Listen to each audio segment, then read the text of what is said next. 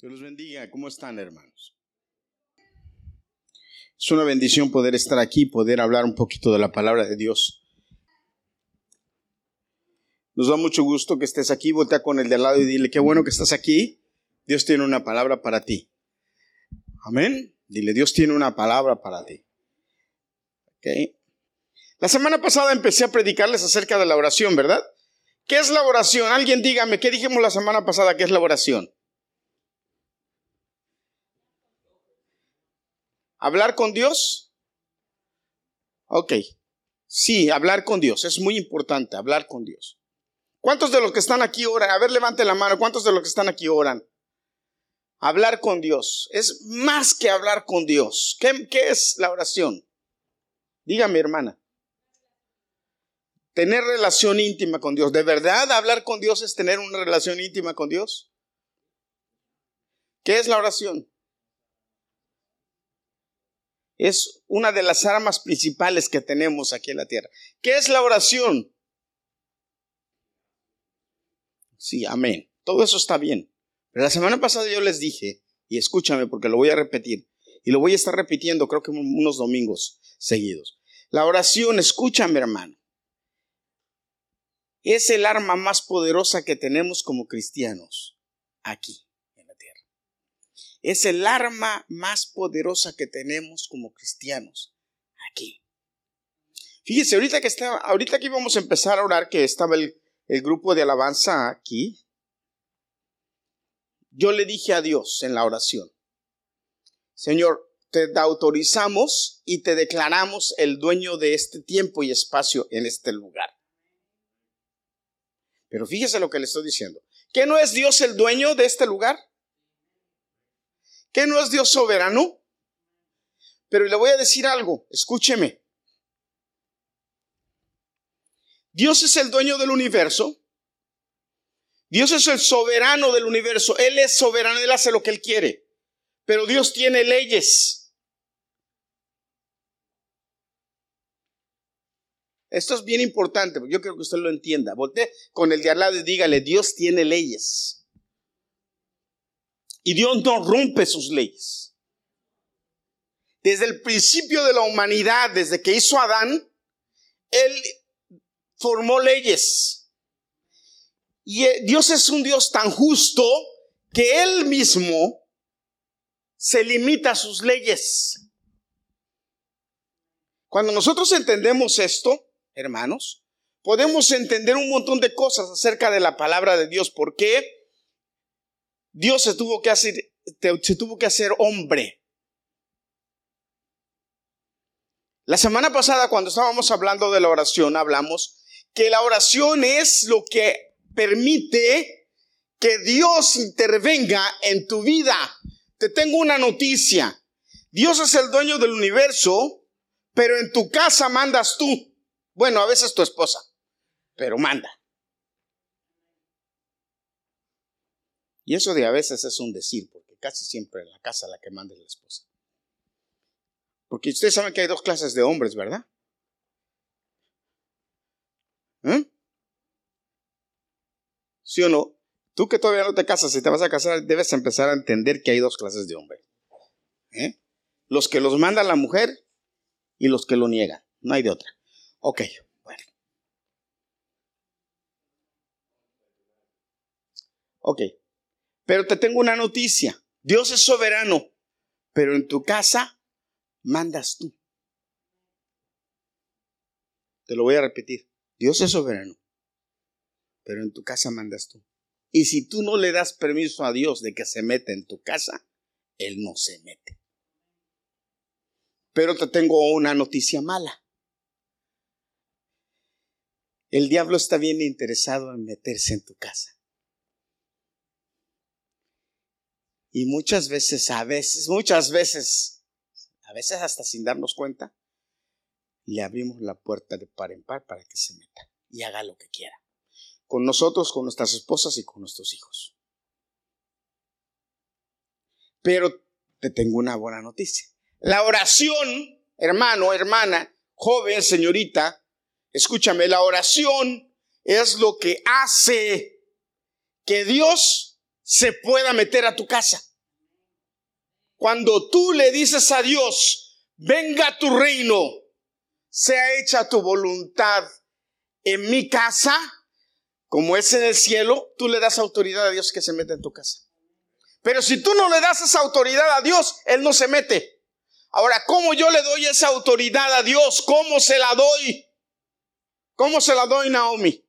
¿Cómo se la doy? A Dios la autoridad, Anthony. ¿Cómo le doy esa autoridad a Dios? ¿Cómo le doy esa autoridad a Dios para que se meta en mi casa, Chris? Para que se meta en mi vida. ¿Cómo se la doy? Orando. Cuando yo voy delante de Dios y le digo en esa conversación de oración, hermana Mari, en esa relación de que tengo con Dios, si es que la tengo, voy y le digo a Dios, métete en mi vida. Y entonces sabes que Dios se mete en tu vida. Pero si yo no le digo a Dios que se mete en mi vida, Él no se mete. Ahora, la pregunta es, ¿Cuántos de verdad queremos que Dios se meta en nuestras vidas? Porque ¿sabes lo que implica que Dios se meta en tu vida? Yo voy a predicar más. Eh, no estoy seguro si la próxima semana. Acerca de por qué Dios no contesta las oraciones. Hoy no. Hoy te voy a hablar de cómo debemos orar. Y te voy a poner el ejemplo de una oración que salió de las entrañas de una mujer, Ana. ¿Cuántos han oído hablar de Ana? Yo creo que todos los que estamos aquí hemos oído hablar de Ana. Ana era la esposa de un hombre que se llamaba Elcana. Y tenía una, eh, una, Elcana tenía otra esposa. Elcana era un hombre que estaba medio chifladito de la casa porque tenía dos esposas. No le bastaba una, tenía dos. O sea, no tenía un dolor de cabeza si tenía dos dolores de cabeza. Tenía a Ana y a Penina. Mujeres, no se rían de que digo que es dolor de cabeza. La Biblia dice, Pablo dice, que si el hombre puede, que se quede soltero, que no se case. La Biblia, Pablo lo dice. ¿Sí o no? ¿Cuántos lo han leído? Pablo le dice al hombre, mira, si te es posible, si tienes la capacidad de mantenerte sin casarte, sin mujer, o sea, en otras palabras le dice, si tienes la capacidad de estar sin tener relaciones sexuales, no te cases. Pero si no, si no puedes, ok, cásate, pero vas a tener aflicción de carne. Así se lo dijo. Ahora, sí o no, es verdad. Y no lo digo yo, lo dijo Pablo, es que no me miren mal, mujer, eso dice Pablo. Pero este hombre, el Cana, no le bastó una, tenía dos mujeres. Y luego para colmo, dice la Biblia que Penina tenía hijos, pero Ana no tenía hijos. y ya saben la historia, todos los años iban al templo a orar. Ahora, fíjate algo muy interesante que yo te voy a hablar de este pasaje, que quiero que entiendas es que estamos hablando de gente que conocían a Dios, gente que tenían una relación con Dios, gente que era del pueblo de Dios, del pueblo de Israel, del pueblo escogido de Dios. O sea, que pueden ser personas que se parecen a nosotros. Nosotros somos hijos de Dios, gentes que vamos a la iglesia, que tenemos una relación con Dios. ¿Cuántos dicen amén? O que al menos lo tratamos. Amén. Ok. Entonces, Puede ser similar la situación, pero Ana tenía un problema. Ana tenía una amargura de corazón. Mira lo que dice el texto. Elí el sacerdote le respondió y le dijo, ve en paz y el Dios de Israel te otorgue la petición que le has hecho. Ana tenía un problema, no tenía hijos. Y quería tener hijos. Y esa situación de que no tenía hijos hacía que Ana fuera una mujer triste hasta cierto punto, me atrevo a decir, con un poco de amargura. No sé, no creo que eh, eh, llegara a, ser amargada, pero sí tenía amargura en su corazón. ¿Por qué digo que tenía amargura? Porque la Biblia me enseña que ella oraba a Dios con amargura de su ser. Y esta es la primera enseñanza que yo te voy a traer hoy, porque son seis o siete cosas que quiero mencionar acerca de la oración de Ana, que quiero que tú aprendas. A mí me da mucho risa porque Daniela está contando su, testimonio y ustedes no tienen idea lo que, lo que ella lo contó así, pero ustedes no tienen idea lo que Daniela anhelaba tocar en ese concierto y no se lo desde el principio no se lo dieron se lo dieron al otro muchacho enfrente de ella. El otro muchacho que se lo dieron es un freshman, un freshman. Todos saben lo que es el freshman, right? Un alumno de primer año y Daniela es un senior. Y cuando eso sucedió, llegó a la casa de Daniela y nos contó, nosotros nos quedamos así. Y nosotros lo único que le decimos es, Dios sabe. Pero se imaginan lo que ha de haber sentido ella en su corazón y en su estómago. Desear algo y que no te lo den. Y, Liliana en las clases siempre les ha dicho a los muchachos, peleen su bendición. Y en esta tarde yo te digo, hermano, pídele a Dios acerca de lo que necesitas, pero que de verdad salga de tus entrañas, de verdad anheles que Dios te responda. Primera de Samuel capítulo 1 versículo 10 dice, fíjate, ella con amargura de alma oró a Jehová y lloró abundantemente, con amargura de alma. ¿Qué era lo que Ana quería? Ana quería tener hijos. Ana no podía tener hijos y su anhelo era tener hijos. Déjame contarte el panorama un poquito acerca de Ana. Ana convivía todos los días con una mujer que era su rival, porque ese es el, ese es el problema de los, de los hombres que pueden tener dos o tres o cuatro o cinco mujeres, que hacen que las mujeres se conviertan en rivales. Si cuando los hombres se consiguen una, por ahí se hace un problema. Imagínense esas que tienen cinco, seis, siete mujeres. ¿Qué problema? y dice que andan en paz y conviven en paz. Yo, yo honestamente no, no lo, no, mi, cerebro no da para eso. Mi, mi cerebro, mi mente no. O, yo soy muy mexicano a la antigua o yo de plano eh, soy del, no, no, no, del siglo pasado. Por ejemplo, yo veo como, y, lo voy a mencionar porque esto es muy familiar entre nosotros. Por ejemplo, yo veo como Jairo y Julio se llevan. ¿Saben de quién estoy hablando? Ah? Yo veo como Jairo y Julio hablan y yo me quedo así, digo, yo no puedo. Yo no puedo. Mi papá tuvo una esposa y tuvo tres hijos, mi papá. Y después se, se, separó, se divorció y se fue. Y después, mucho tiempo después, se casó con mi mamá.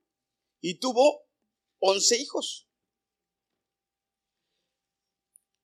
Y mi mamá le predicó de Cristo a la que era a la que había sido esposa de mi papá y se convirtió esa mujer.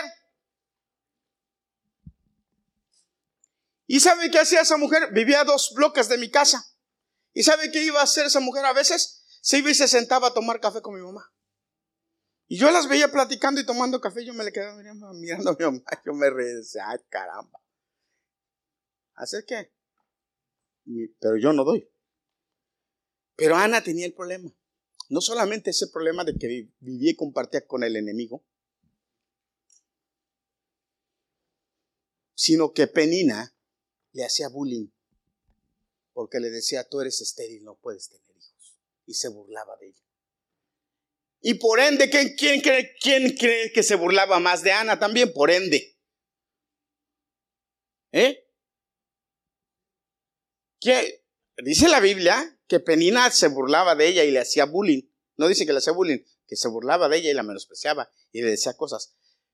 El marido la defendía. Pero ¿quién creen que así también se burlaba de ella y le hacía bullying? Los hijos. En la casa todos contra ella. Entonces no nada más tenía la amargura en su ser de no tener hijos, sino además estaba sufriendo el, el, desprecio de, la, de su familia. Y, y anhelaba aún tener hijos. Y sufría porque no tenía hijos. Imagínense cuál era el sufrimiento de ella. Quería tener hijos. Ahora, hermano, ¿qué tan grande era el anhelo de Ana? Que llegó delante de la presencia de Dios y le dijo, o me das hijos o me muero. O me das hijos o me muero. ¿Qué tanto, con qué tanto anhelo le pedimos a Dios por lo que realmente queremos? ¿Sabes qué dice la Biblia?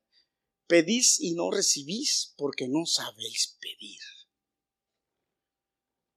Pero el sermón del monte, Mateo capítulo 5, 6 y 7, dice claramente, el que pide, recibe. Hermanos, miren, las leyes de Dios no cambian.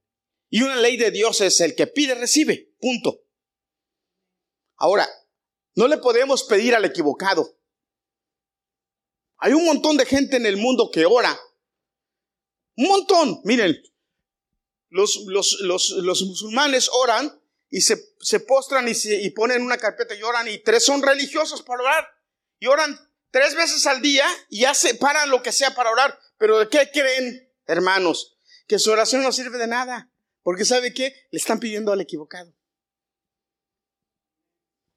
El que al que le piden no tiene poder para darles nada. Hay gente gente, escúchame, que le pide a demonios. Y a veces los demonios contestan, pero cobra muy caro los favores. Los, usualmente son precios de sangre. El único que dice la Biblia que sabe dar buenas dádivas a sus hijos se llama Jesucristo.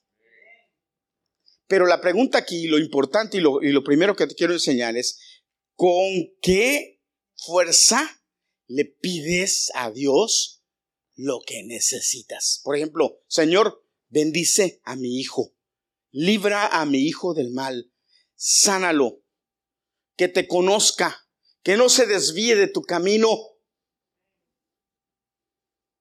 A tu esposo, por tu esposa, Señor, salva a mi esposo salva a mi esposa. Señor, yo quiero este trabajo, mira, lo necesito y lo quiero. Tú me dijiste en tu palabra, Señor, dámelo, dámelo. Y, con ama, dice, dice la Biblia que Ana, que Ana pidió con amargura. O sea, que le dolía la barriga cuando pedía eso. A tal grado que dijo, o me muero. ¿Qué nos enseña esto? Que cuando vamos delante de Dios, hermanos, tenemos que pedirle a Dios con convicción de qué queremos, sabiendo que Él nos lo puede dar, pero, deshaciéndonos para que nos lo dé. ¿Cómo, ¿Cómo, son? Yo les he dicho muchas veces, les he predicado y la semana pasada se los, se los ¿Cómo son cuando le pedimos a papá? A mí me encanta que ya mis hijos están más o menos grandes y ya no me piden tantas dinero, sobre todo, ya no me piden tanto. Pero cuando, cuando necesitan o cuando, cuando ellos necesitan, ¿ustedes creen que se ponen, se detienen a pensar si tenemos o de dónde sacamos? Ellos piden. ¿Ustedes creen que los hijos se ponen a pensar o se detienen a pensar, ¿tendrá mi papá dinero? ¿Me podrá dar? Ellos van a la nevera y agarran. Yo le digo a, Gadiel, yo le digo a, Liliana, mis hijos comen como si me odiaran. Como si no quisieran. Arrasan con la comida. Pero ellos, ¿ustedes creen que se preocupan por cómo hay que llenarla? No. Y nosotros con Dios debemos ser así. Porque Dios tiene muchas más cosas que darnos que nosotros que pedirle, dice la Biblia. Pero debemos pedirle, hermano, como Ana. Dice que le pidió a Dios con amargura del alma. Le pidió a Dios con llanto de angustia, con llanto de angustia. Señor, dámelo, dame un hijo, dame un hijo, dame un hijo dame un hijo. A tal grado, era tanta su, era, fíjate, era tanta su forma de orar, que dice que cuando el sacerdote la miró, ella nada más movía los labios, dice la Biblia que nada más movía los labios, el sacerdote la vio y fue y le dijo, mujer, deja la borrachera. ¿Por qué estás borracha aquí? Pidiéndole a Dios borracha. Deja la borrachera. Porque, porque la veía llorando y moviendo los labios nada más. Porque estaba derramando su alma delante de Dios, diciéndole, dame un hijo. ¿Usted nunca ha platicado con una mujer que quiere ser mamá y no puede tener hijos? Yo sí. ¿Y sabe qué? Qué, qué tristeza. Las mujeres, una tristeza desesperada. Una tristeza desesperada. Es que una mujer quiera tener hijos y no pueda tener hijos. Y déjenme decirle, aunque digan que, que, al final dicen ellas, oh, pero ya, pues ya, ok, si Dios no me quiere dar hijos. ¿Por qué? ¿Sabe por qué? Y esta es la segunda enseñanza que le voy a traer hoy. ¿Sabe por qué?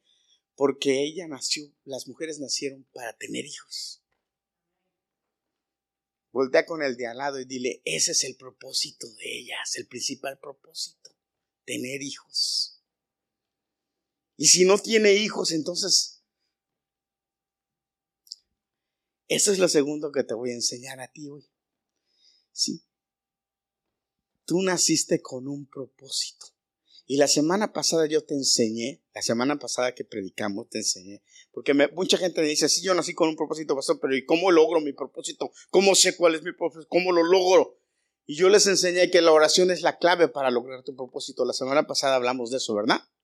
¿Verdad que sí? Espero que te acuerdes y que hayas tomado nota. Pero lo segundo que te voy a decir hoy, quiero que aprendas. Tienes que pedirle a Dios con amargura de alma lo que quieres.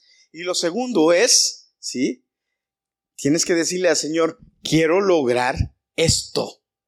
que es tu propósito en mi vida? Lo quiero lograr. Lo quiero lograr y tiene que ser tu oración constante.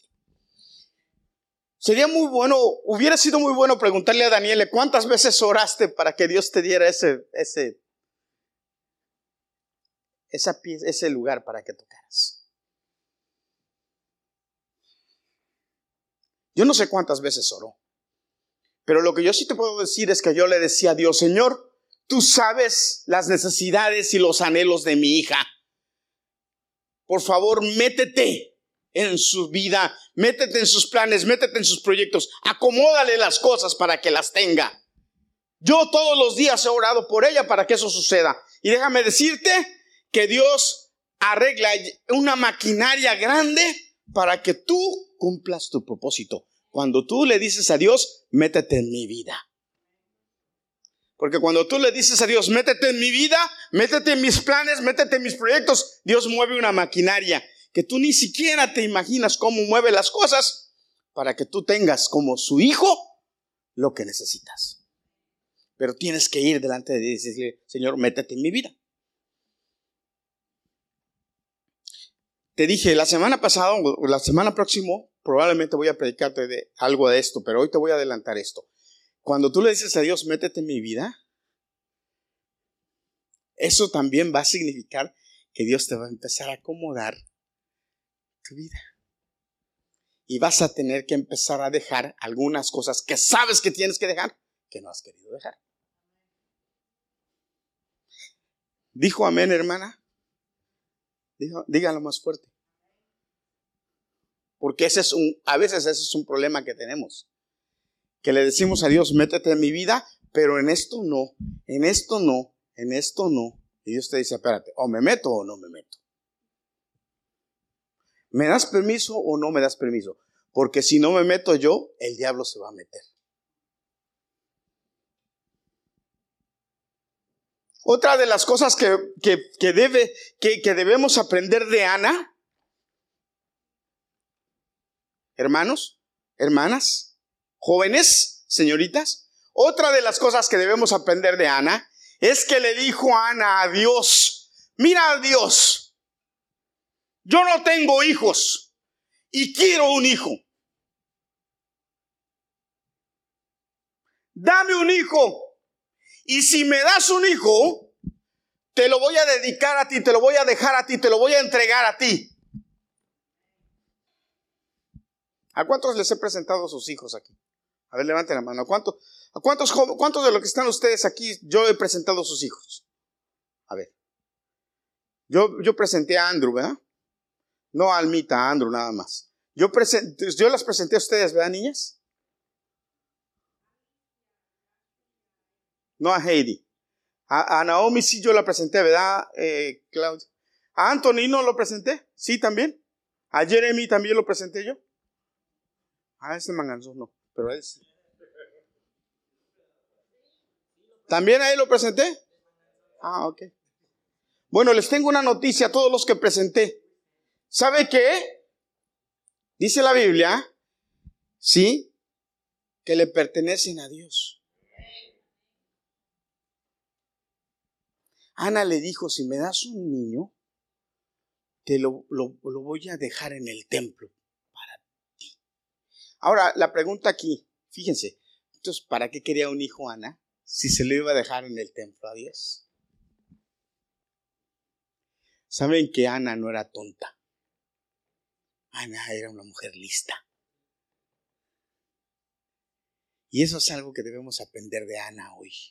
Hay un montón de cosas que, podemos, que debemos aprender de Ana. Un montón. ese pasajito es un, es un pasaje, es un capítulo. Pero hermano, mire, increíble lo que debemos aprender de Ana. Le recomiendo, es más, anótelo primera de Samuel y léalo en su casa con calma. Yo no puedo hablar de tanto, se me va el tiempo. Pero si usted le lo lee, le dice al Señor, Señor, si tú me das un hijo, te lo voy a dar, a, ser, va a ser para ti. Va a estar a tu servicio. Y entonces cuando el sacerdote viene con Ana y le dice, deja muchacha, deja la borrachera, ella le dice al, sacerdote, no, no me tome por una mujer impía. No, dice, lo que pasa es que tengo una necesidad y estoy derramando mi alma delante de Dios. Y cuando el sacerdote oye eso, le dice, le dice eso. Elí le respondió, ve en paz y el Dios de Israel te otorgue la petición que le has hecho. Pero fíjate qué interesante aquí, hermanos. En cuanto el sacerdote le dice eso, dice la Biblia que Ana se levantó con una actitud diferente. Se levantó contenta, se levantó en paz, se levantó feliz, se levantó segura de que Dios le iba a responder lo que ella le estaba pidiendo. En ese momento ella estuvo segura y se fue en paz y comió e hizo lo que tenía que hacer. Se fue en paz. Y dice la Biblia, usted va, sigue leyendo el versículo, dice la Biblia que a su tiempo, al tiempo, Dios se acordó de Ana y de su petición y le dio un hijo. Ahora, fíjate qué interesante, lo que quiero que entiendas es que Dios contesta tus peticiones, Dios cumple tus sueños, porque Él con tus sueños quiere cumplir sus propósitos en tu vida y los de Él. Una vez un, hombre me dijo, un, un hombre cristiano, me dijo esto. No, me dice, mire, mis hijos estaban chicos, mis hijos tenían como, Daniel tenía como unos 11 años y Daniela como unos 9 años. Y este hombre me dijo, no, Herminio, me dice, si usted estás así ahorita porque tus hijos están chiquitos, déjalos que crezcan y vas a ver, vas a ver que no van a querer nada de Dios, así como los míos. Y cuando él me dijo eso, yo volteé y me quedé mirando y le dije, no, no, no, no, yo rechazo eso, en el nombre de Jesús. Yo lo rechazo. Y se me quedó mirando y me dijo, eso es porque tú, espérate que crees que le digo, no. Te voy a decir dos cosas, le dije, hermano. Ni mis hijos son tus hijos, ni yo soy tú, ni tu esposa es mi esposa. Y no es porque yo sea más, o porque yo me crea más. No se trata de eso. Lo que pasa es que yo sí le creía a Dios. Y lo que Dios determinó para mí, para mi vida, la bendición que Dios determinó para mí, para mis hijos, hermanos, es a pesar, fíjate lo que te voy a decir, a pesar de mis errores o de los errores que yo o mi esposa pudiéramos cometer, a pesar de eso, el plan de Dios, estoy seguro que se tiene que cumplir con mis hijos, con mis nietos, con mis bisnietos.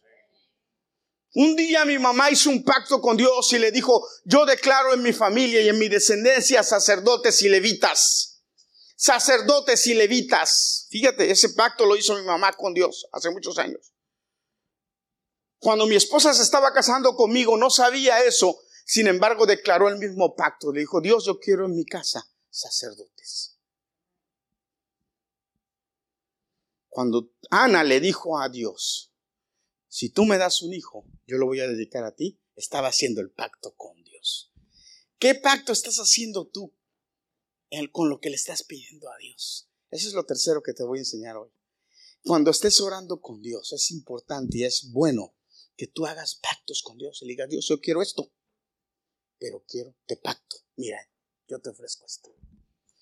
Dice la Biblia, me encanta la canción que canta Marcos Witt, pero lo dice la Biblia. Dios de pactos, que cumples tus promesas. Dios cumple sus promesas. Y como te dije anteriormente, mueve toda una maquinaria para que sus hijos tengan lo que ellos piden. ¿Cuántos dicen amén? Digo amén, hermano, porque usted es hijo de Dios. Dice la Biblia que nació. ¿Quién nació? ¿Cómo se llamaba ese niño? Samuel. Gloria a Dios. Samuel. Y dice que cuando nació Samuel, al siguiente año iban al templo a hacer la ofrenda y todo. Y, esta Ana le dijo a, su esposo, yo no voy a ir allá hasta que, sino hasta que destete a mi hijo. ¿A, a qué edad se destetaba el niño? ¿Mm? En Israel la costumbre Destetar al niño era como a los seis o siete años, más o menos. Seis o siete años, más o menos. Pues a los seis o siete años, cuando el niño fue destetado, hacen una fiesta grande en Israel. Cuando los niños los, destetan, los, los hacen ya que son responsables de sus actos. Y les declaran ya cuál es su herencia también. Les dicen, esta es tu herencia. lo llevó al templo con ofrenda. No me, no me acuerdo, me gustaría leer cuál fue la ofrenda que llevaron. ¿Usted cuál fue la ofrenda que llevó le llevó al sacerdote cuando presentó a su hijo? Usted sabe que le tiene que llevar una ofrenda al sacerdote cuando presenta a su hijo, si no el, el sacerdote legalmente se, se tiene que quedar con su hijo. Lea la Biblia. Ay, pastor, ya no estamos en esos tiempos, gracias a Dios. Si no, imagínense cuántos tuviera yo. Lee. Ahí lo tienes. Tres becerros. Se lo llevó al sacerdote. ¿Y qué hizo con él? Se lo dejó y le dijo, está, mi hijo. Era el anhelo de Ana tener hijos y se lo fue y se lo dejó al sacerdote. Lo que quiere decir es que, hermano, si tú tienes un sueño, un anhelo, cuando lo tengas, tienes que servir el reino con lo que es, lo que Dios te dio, con lo que Dios te permitió. ¿Cuántos dicen amén? ¿Me estás escuchando? Por ejemplo, yo, pastor, pero yo qué, pastor, pues yo quiero que, eh, eh, yo quiero ser doctor. O Señor, yo quiero ser eh, ingeniero, o yo quiero ser mecánico, o yo quiero Hermano, sí, pero con lo que Dios te dio, tienes que engrandecer el reino. Tienes que. Porque si no lo haces, fíjate lo que va a pasar. Vas a detener el proyecto de Dios. Fíjate lo que hizo Ana. Ana fue y se lo dio al Señor. Se lo dio al sacerdote, se lo entregó al Cana. ah, perdón, Elí. a Elí, no al Cana, Elí, el Cana del papá. Se lo entregó a Elí. Y cuando se lo entregó a Elí, Elí le dijo, que Dios te recompense por este niño. ¿Cuántos hijos más tuvo Ana después de que no podía tener hijos? Dice la Biblia que tuvo tres hombres y dos mujeres más. Amén. O sea que de una mujer estéril se convirtió en una mujer ¿eh? que podía tener hijos. ¿Por qué? Porque le creyó a Dios. Porque le creyó a Dios.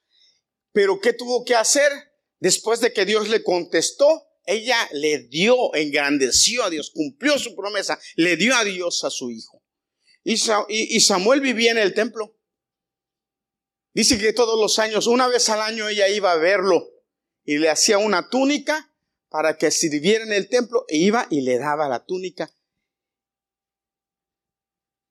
Y servía Samuel en el templo. Y ya si usted lee adelante de Samuel va a oír cuando Samuel Dios le habla y cómo Samuel Dios le habla y cómo después se convierte en el, en el que unge a los dos primeros reyes de Israel, a, Saúl y a David.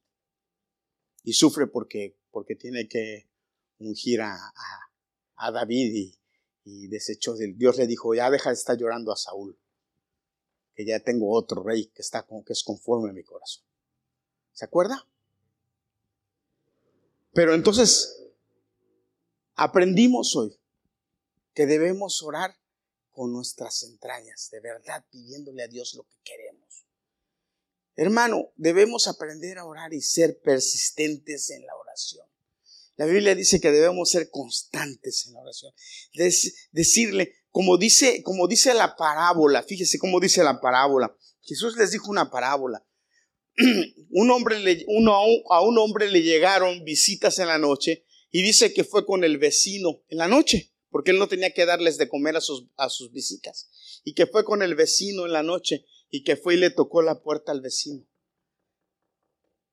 Y que le dijo, mira, le dijo, ya, me llegaron visitas, pero no tengo que darles. Dame algo, por favor, para darles. ¿Se acuerda de esa parábola? Y dice que el vecino, para que éste lo dejara dormir y no, no lo molestara más, fue y le dio y le dijo, toma, llévate. O como aquella, aquella mujer que fue y le dijo al juez, hazme justicia. Y que el juez era un juez malvado. Y no quería hacerle justicia, pero la mujer dice que todos los días iba delante de él y le decía, hazme justicia, hazme justicia. que este juez se cansó, se fastidió y dijo, le voy a hacer justicia a esa vieja porque me tiene cansado. Y fue y le hizo justicia. ¿Por qué? Porque ya lo tenía cansado la vieja. Pero era un juez injusto.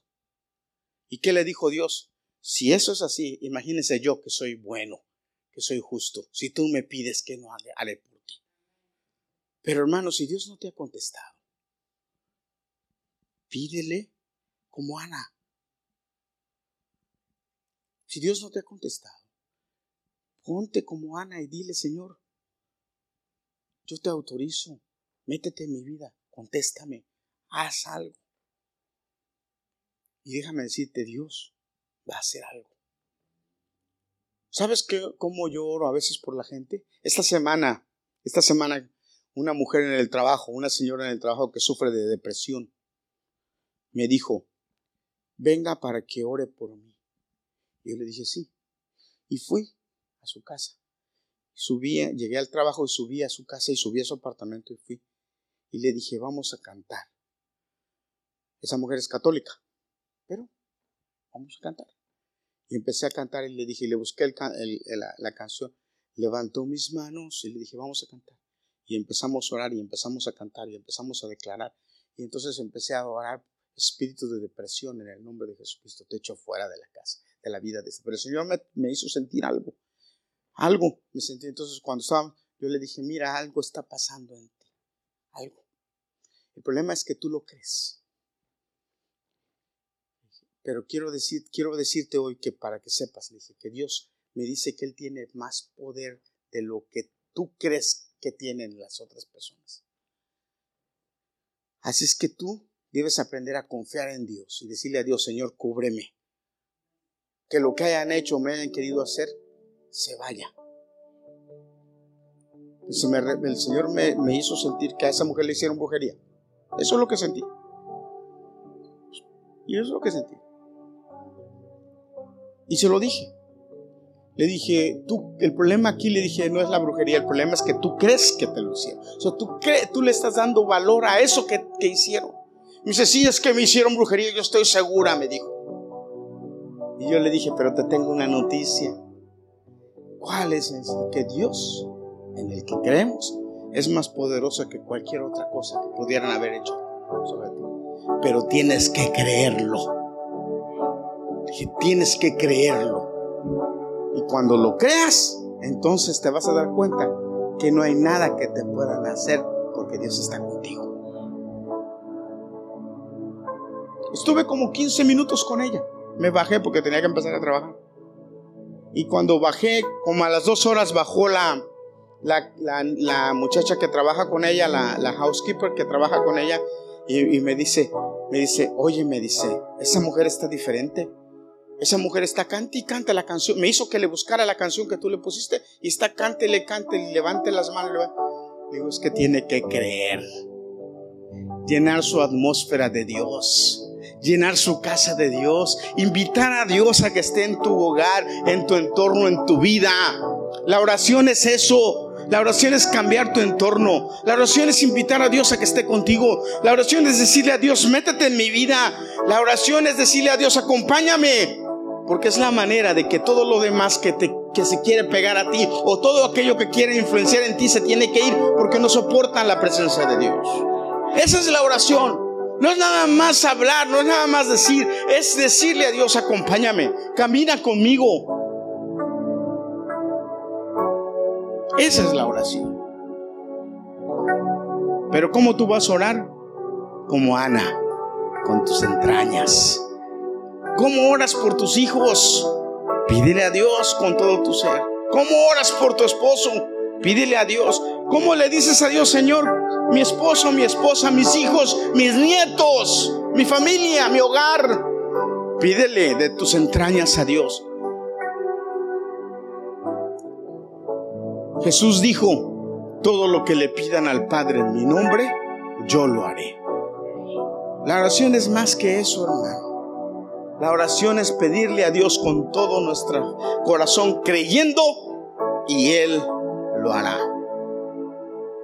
Esta historia de Ana nos desafía a creer en Él, a que Dios contesta, a que Dios habla, que el mismo Dios, ese Dios que le contestó a Ana, es el Dios que está con nosotros hoy. Hermanos, Dios no es un cuento, ni está lejos. La gran noticia de Jesucristo es el reino se acercó. El reino de los cielos se acercó. ¿Cómo se acercó? Por la oración.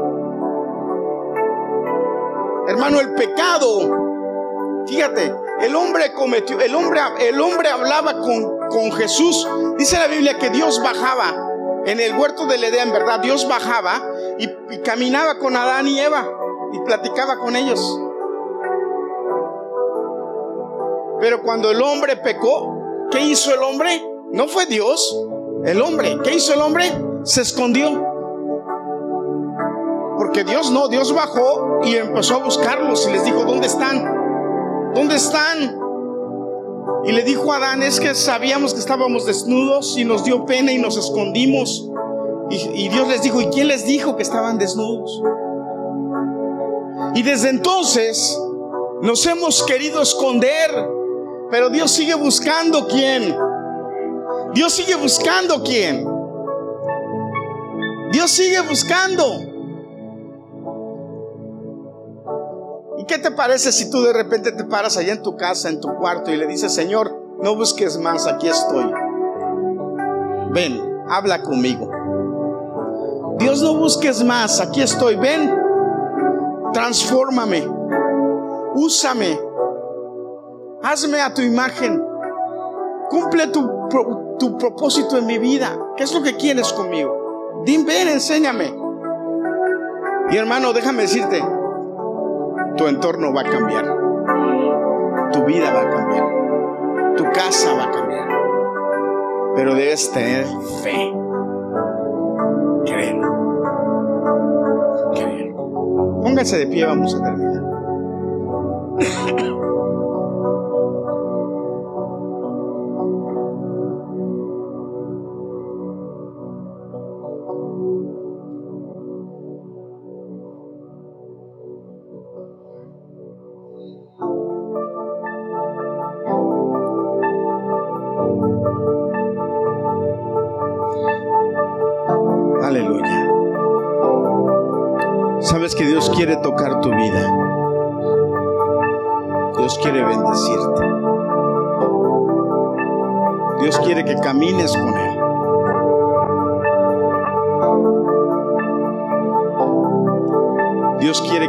Su amigo.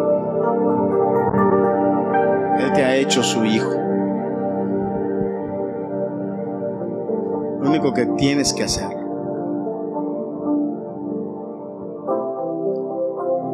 ¿Por qué no me contesta Dios mi oración? Hay muchas razones por las cuales Dios a veces no contesta. Porque si es verdad, a veces no contesta. Pero no es culpa de Dios. Dios está dispuesto a responder. De hecho, responde. Yo soy testigo de que responde. A mí me han respondido oraciones. Muchas.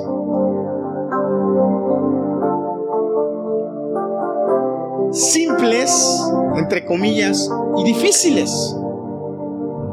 Nos ha sanado de cáncer. Nos ha sanado de cosas pequeñitas. Nos ha sanado de cosas incómodas.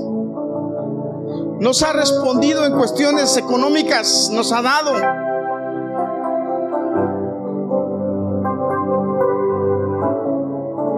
Pero hay que creer y decirle, hablarle, decirle, Señor, métete en mi vida.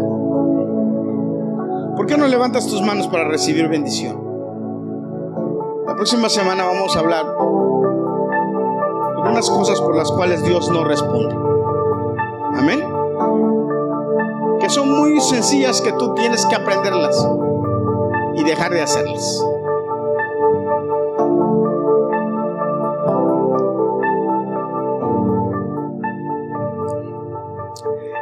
Te bendiga Dios